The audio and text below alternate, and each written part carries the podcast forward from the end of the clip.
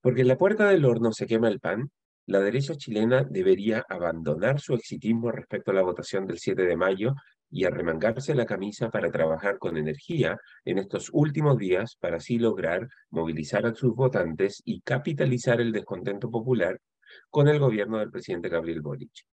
porque no hay nada más autodestructivo que celebrar el gol antes de que la pelota entre al arco, el triunfalismo que predomina en algunos sectores de derecha puede transformarse en decepción el domingo 7 de mayo o, en el mejor de los casos, nublará el aprendizaje de las necesarias lecciones que se deben eh, sacar de esta experiencia electoral. Aún, si gana la derecha, la victoria pudiera haber sido mucho más amplia y decisiva si las dos almas del sector hubieran dejado de lado sus diferencias y se hubieran presentado en una sola línea. Parece haber un consenso desde los flancos más izquierdistas del gobierno hasta la oposición más recalcitrantemente derechista del Partido Republicano de que el 7 de mayo el electorado volverá a castigar al gobierno premiando a la oposición más militante y acérrima. Algunos ya anticipan que el Partido Republicano se convertirá en el partido más votado de Chile. Un nuevo traspié electoral para el oficialismo tendría consecuencias inmediatas en la política nacional. Como nadie quiere andar demasiado cerca de los perdedores, le resultará mucho más difícil al gobierno avanzar sus prioridades legislativas si el 7 de mayo las dos coaliciones oficialistas reciben una votación inferior a la que obtuvo el apruebo en el plebiscito de septiembre de 2022.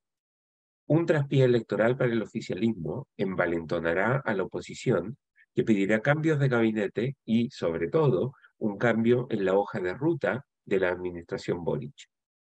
Aunque la elección no se trate de Boric, sino de los 50 miembros que conformarán el Consejo Constitucional,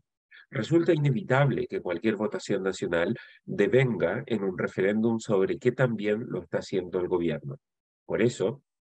aunque la derecha aspira a conseguir más de 25 miembros en el Consejo Constitucional, bastará con que las dos coaliciones de la derecha saquen un voto más de lo que obtengan las dos coaliciones del oficialismo para que el gobierno muerda una vez más el polvo de la derrota. Es cierto que también importará cuál sea la composición final del Consejo Constitucional. Tener una mayoría en ese cuerpo le permitirá a la derecha controlar el proceso y darle un sello mucho más amigable con el mercado, subsidiario si se quiere, al texto constitucional que se redactará en los próximos meses. Algunos en la derecha apuestan a que ese sector logrará llegar a 30 miembros en el Consejo, eso le permitiría alcanzar la mayoría de los tres quintos necesaria para aprobar artículos sin necesidad de negociar con el oficialismo. Pero no hay nada peor que ponerse una meta innecesariamente alta cuando bastará con obtener más escaños que el oficialismo para declarar victoria. Aquellos en la derecha que aspiran a obtener 30 de los 50 escaños terminarán con sabor a derrota si ese sector gana una mayoría, pero no llega a los 30 escaños.